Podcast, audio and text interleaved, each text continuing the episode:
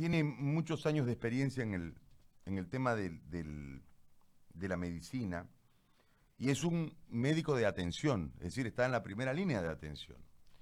Altamente preocupado, y yo quiero que usted nos cuente, doctor, si es tan amable, eh, cuál es el manejo de una emergencia y cuáles los protocolos en el tema del COVID-19 cuando llega el enfermo.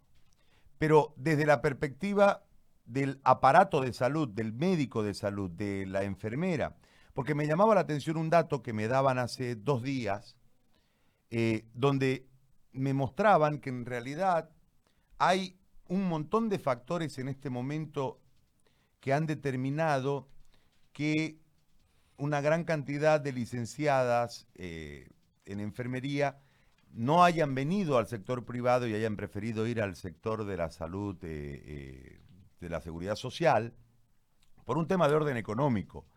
Pero además de eso, por un tema de las medidas de bioseguridad. Es decir, ¿cuánto riesgo tienen ustedes, más allá de ustedes los médicos, los que, las que en realidad hacen la atención, las que entran y miran las horas, los medicamentos, las inyecciones, los sueros, etcétera? Que son las enfermeras. ¿Cómo se estructura, doctor, una atención a un paciente que enferma? Porque estamos hoy todos metidos en COVID, ¿no? Todos enfocados, pero la gente sigue teniendo apendicitis, la gente sigue teniendo, eh, tiene que dializar, la gente sigue teniendo problemas de otras patologías que también recargan al sistema y desde esa visión netamente técnica, apoyados en su experiencia, eh, queremos queremos ver la realidad eh, en este sentido. A tiempo de darle los, los buenos días y, agradecerle muchísimo por, por acceder a este contacto, doctor, lo escucho. Muy buenos días, Gary. Eh, muchas gracias por esta invitación. Eh, un placer siempre estar en tu radio. El plan de contingencia para COVID empieza fundamentalmente haciendo triaje. ¿Qué significa triaje? Separar los pacientes. Es decir, cuando llega el paciente a un hospital, a un centro de salud enfermo, separar las enfermedades. Y todos los que tienen sintomatología respiratoria van a un lado y los que tienen enfermedades comunes recurrentes del día a día van a otro lado. Esa es la primera acción. Por ahí empieza el, el plan de contingencia y el cuidado del personal de salud. Es decir, una vez tenemos los pacientes sintomáticos respiratorios clasificados a un lado, sabemos que tenemos que cuidarnos de esos pacientes. Entonces, ahí es donde uno debe extremar medidas y debe utilizar todos los equipos de protección. Eh, mencionaba el tema de, de las enfermeras. Bueno, las enfermeras pues están permanentemente en contacto con los pacientes y si estos pacientes son sintomáticos respiratorios, sean de coronavirus o otra patología, porque no hay que olvidarse que tenemos influenza, también en curso o puede ser un resfrío común. Pero a todos los tenemos que meter inicialmente en la misma bolsa para después ir clasificándolo más fino. Las enfermeras están expuestas. Un, un factor de riesgo a la exposición es que un personal de salud esté o cualquier persona esté más de 20 minutos en contacto o en cercanía de un paciente. Y si está sin equipo de protección o con equipos de protección inadecuados, eso hace que el riesgo aumente todavía más.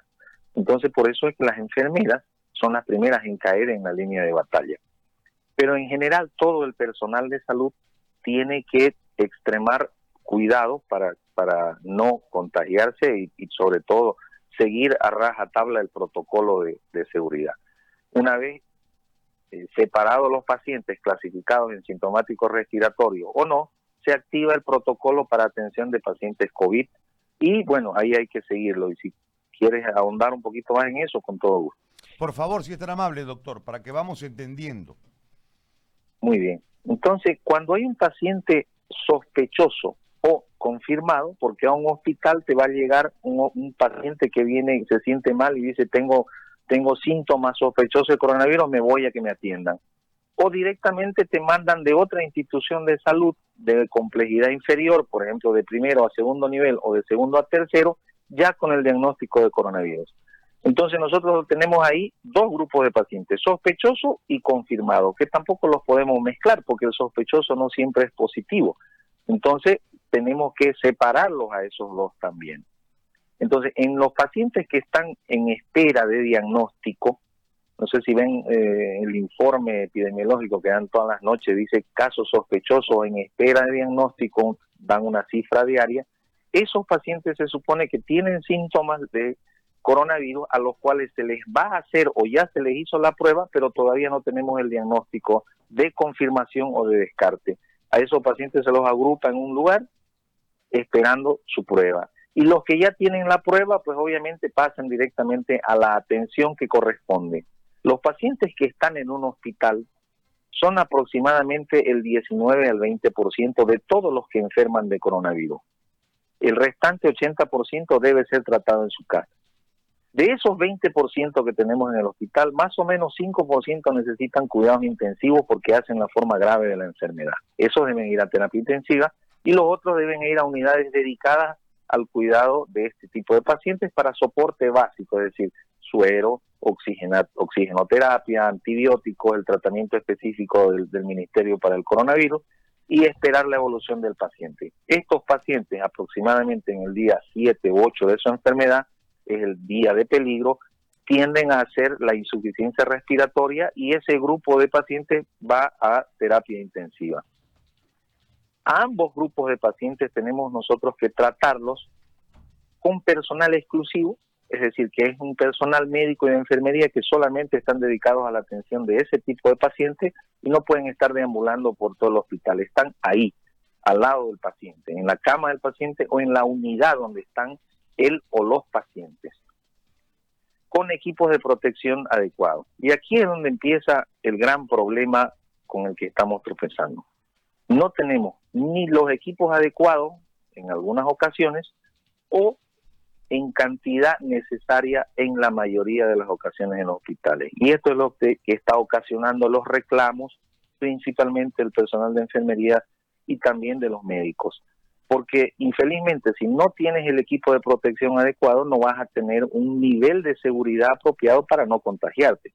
Y eso que genera, genera miedo. Y el miedo que genera, pues inseguridad, eh, errores médicos, errores de enfermería. Una persona con miedo, eh, vos que sos futbolero, Gary, te vas a dar cuenta mucho de esto. el miedo escénico, cuando un futbolista no está adecuadamente preparado y entra al estadio, rinde malísimo exactamente sucede en el personal médico. Un personal asustado, con miedo, temeroso, comete errores y ahí tiene la gran cantidad de infecciones que tenemos.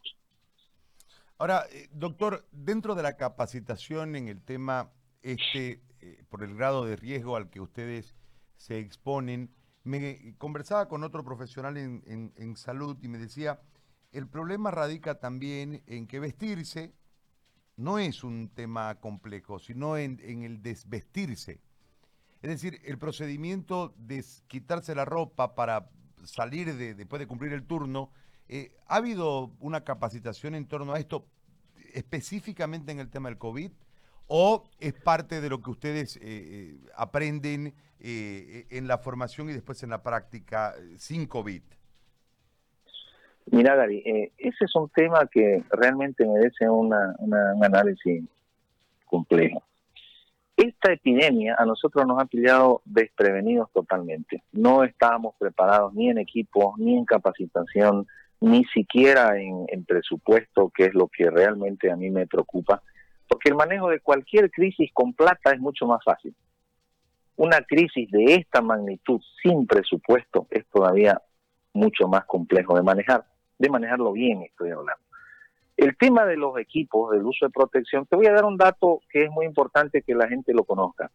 De todos los contagiados en todos los países que han tenido grandes números de contagiados, llámese Italia, España, Estados Unidos, aproximadamente el 12 a 15% de los, del número total de contagiados es del personal de salud. Es decir, de cada 100 enfermos, 15 son trabajadores de la salud. En el mundo entero la estadística es es así, muy parecida en todos lados. ¿Por qué razón? Porque nadie estaba preparado para esto. Entonces hemos tenido que ir aprendiendo en el camino. Y lo peor de todo es que en los países donde tienen un presupuesto enorme para el manejo del COVID, eh, vale decir y entiéndase de que no tienen falencias en cuanto a equipos de protección, que los tienen, la mayoría de los contagios, aproximadamente el 50% de los contagios de personal de salud ha sido por mal uso de los equipos de protección. Entonces no, no solo basta con tener los equipos de protección, sino hay que usarlos bien. Y para usarlos bien necesitas una capacitación muy, muy simple, que no pasa de una hora, pero que tenéis que hacerla. Y, y no es una capacitación masiva, es una capacitación hormiga, persona a persona. Porque vos le podés enseñar, le mostrás un video, le das la clase teórica a 50 personas y 45 van a aprender y 5 no van a aprender bien y van a cometer errores y esos 5 van a contagiar a los otros 45 que están trabajando a su lado. Ese es el gran problema. Es una capacitación muy laboriosa que se ha venido haciendo a medida de las posibilidades de cada centro. Es imposible hacer una capacitación masiva o simplemente por redes sociales o por medios televisivos. Esto es personal, se debe hacer persona a persona. En los hospitales estamos encarando eso, pero te imaginarás que eso lleva tiempo. Y el otro problema que tenemos es que no tenemos el equipo adecuado de protección para todas las personas. Mira, lo interesante de, conocer bien los datos y tener números claros es, muy útil en esta epidemia. Cada paciente con COVID positivo en un hospital genera un gasto de 25 equipos de protección diarios. Para médicos, enfermeras, paramédicos y todo los, el personal de salud que lo atiende. Entonces te imaginarás, nosotros tenemos 1.055 pacientes positivos. Tendríamos que tener 25.000 equipos de protección disponibles en los hospitales, apilados uno sobre otro para que lo usemos todo el personal de salud que lo, que lo vamos a cuidar a ese paciente. Y no hay, eso, eso no es así. No tenemos esa cantidad de equipos que es lo que recomiendan las instituciones internacionales científicas. Doctor Durán, le hago la última consulta y esta tiene referencia con eh, en qué estadio está recibiendo el sistema de salud a los eh, positivos con COVID-19, porque nosotros entendemos que en la primera etapa, antes de llegar a los problemas de orden respiratorio, y desde casa inclusive, si tuviésemos un testeo más rápido, pudiésemos evitar que ustedes reciban todo el impacto y que lamentablemente, eh, por las condiciones propias de nuestro sistema, eh, se vean en, muchas ocasiones superados como, como, como médicos, como, como personal de salud desde su experiencia en este marco, eh, ¿estamos tarde? Es decir, ¿ustedes están recibiendo ya en un estadio complejo a la mayoría de los pacientes? Mira, afortunadamente eh, Dios es bueno con nosotros. Eh, yo creo que se está portando muy bien con nosotros porque tenemos números menores de lo esperado de pacientes críticos. Pero esto tiene, porque los pacientes graves no los puedes ocultar. Mucha gente dice que el número, y de los cuales yo también soy partícipe de esa opinión, de que los números totales que nos muestran diariamente no son los reales que tenemos. Yo creo que tenemos cuatro veces más. Pero los pacientes leves o asintomáticos están regados por todos lados y, llamémoslo ocultos, los que no están diagnosticados. Pero los pacientes críticos no se pueden ocultar porque esos no pueden estar en su casa, esos están en los hospitales necesariamente en los centros de salud. Entonces tenemos mucho menos de lo que esperábamos. Esa es la gran ventaja con la que hemos contado durante esta epidemia.